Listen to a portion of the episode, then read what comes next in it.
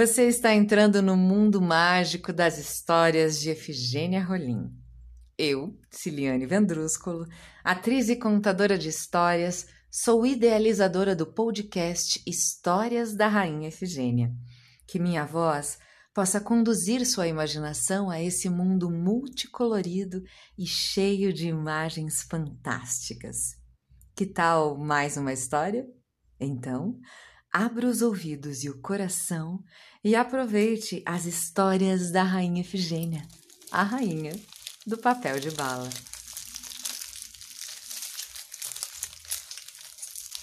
Dando sequência à divulgação de histórias de outras escritoras e escritores brasileiros de importante relevância para a literatura e contação de histórias de nosso planeta, Hoje vamos conhecer uma história de Ricardo Azevedo. A história se chama A Quase Morte de Zé Malandro e está no livro Contos de Enganar a Morte. Zé Malandro era boa pessoa, mas malandro que nem ele só. Em vez de trabalhar como todo mundo, preferia passar a vida zanzando e jogando baralho.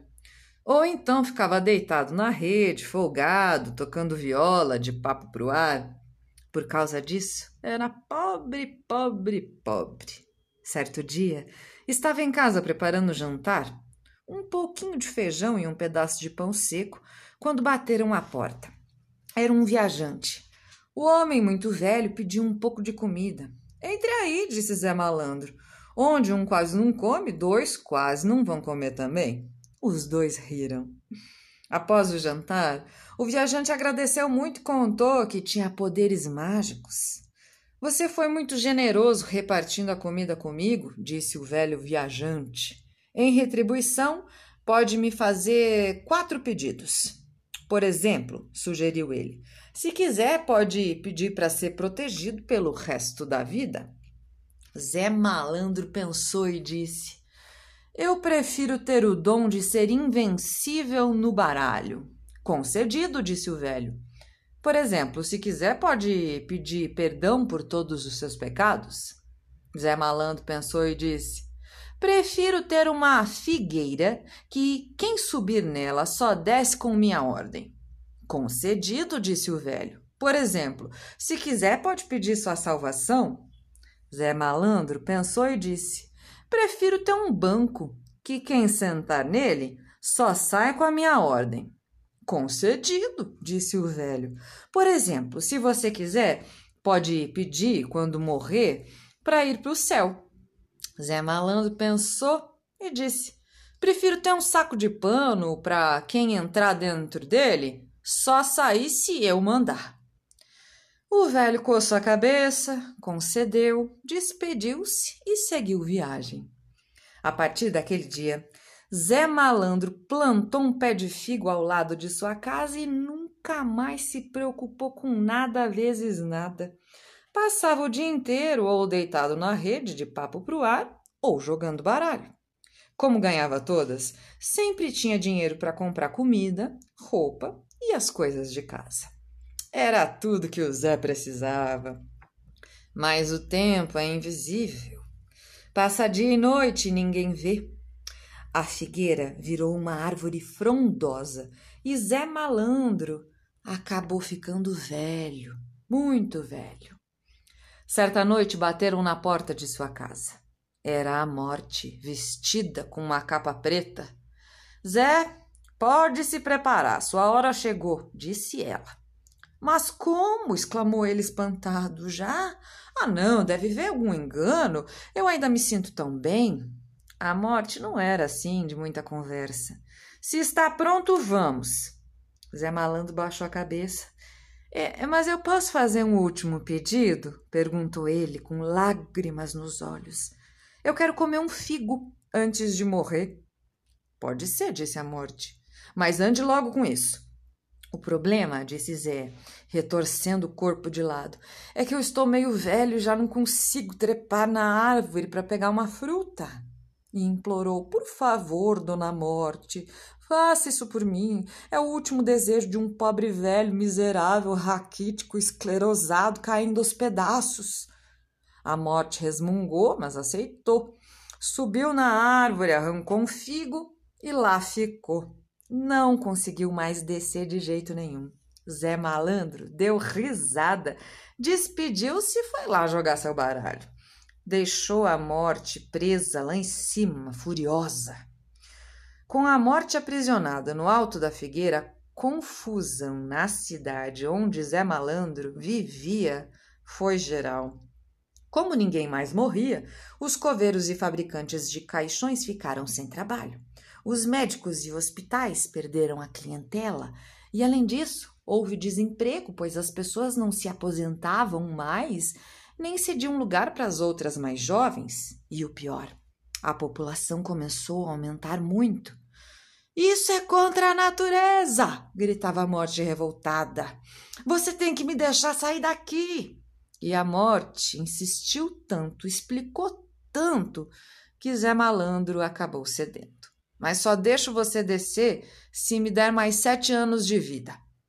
A morte não tinha outro jeito e acabou concordando. E assim, Zé Malandro continuou sua vidinha folgada de sempre, feliz da vida, jogando baralho, cada vez mais velho, cada vez mais invencível. Sete anos passam depressa. Certa noite bateram na sua porta. Era um homem estranho, de cara feia, chapéu e paletó escuro. Zé, se prepare, sua hora chegou. Quem é você? Sou o diabo, respondeu o outro, tirando o chapéu e mostrando dois tristes chifres. A morte não quis vir de jeito nenhum, mas me mandou no lugar dela para buscar você. Mas como? Já? Ah, não, deve haver algum engano. Não venha com essa conversa mole que eu já estou avisado sobre você. Vamos embora agora mesmo. Ou vai me pedir para subir na, na sua figueira. Nessa eu não caio, não. Zé Malandro baixou a cabeça. Eu posso então fazer um último pedido? É muito importante. É o último desejo de um pobre velho miserável, raquítico, esclerosado, caindo aos pedaços. Eu queria tomar um traguinho de cachaça antes de abotoar o paletó. Você me acompanha? O diabo lambeu os beiços. É, até que não é má ideia. Então sente-se aí enquanto eu pego os copos e a pinga. Disse Zé Malandro, puxando o banquinho. Dito e feito. O diabo sentou e de lá não saiu mais. Me tira daqui! gritou ele assustado. Zé Malandro deu risada, despediu-se e foi jogar seu baralho. Com o diabo preso no banquinho, acabaram-se os crimes na cidade.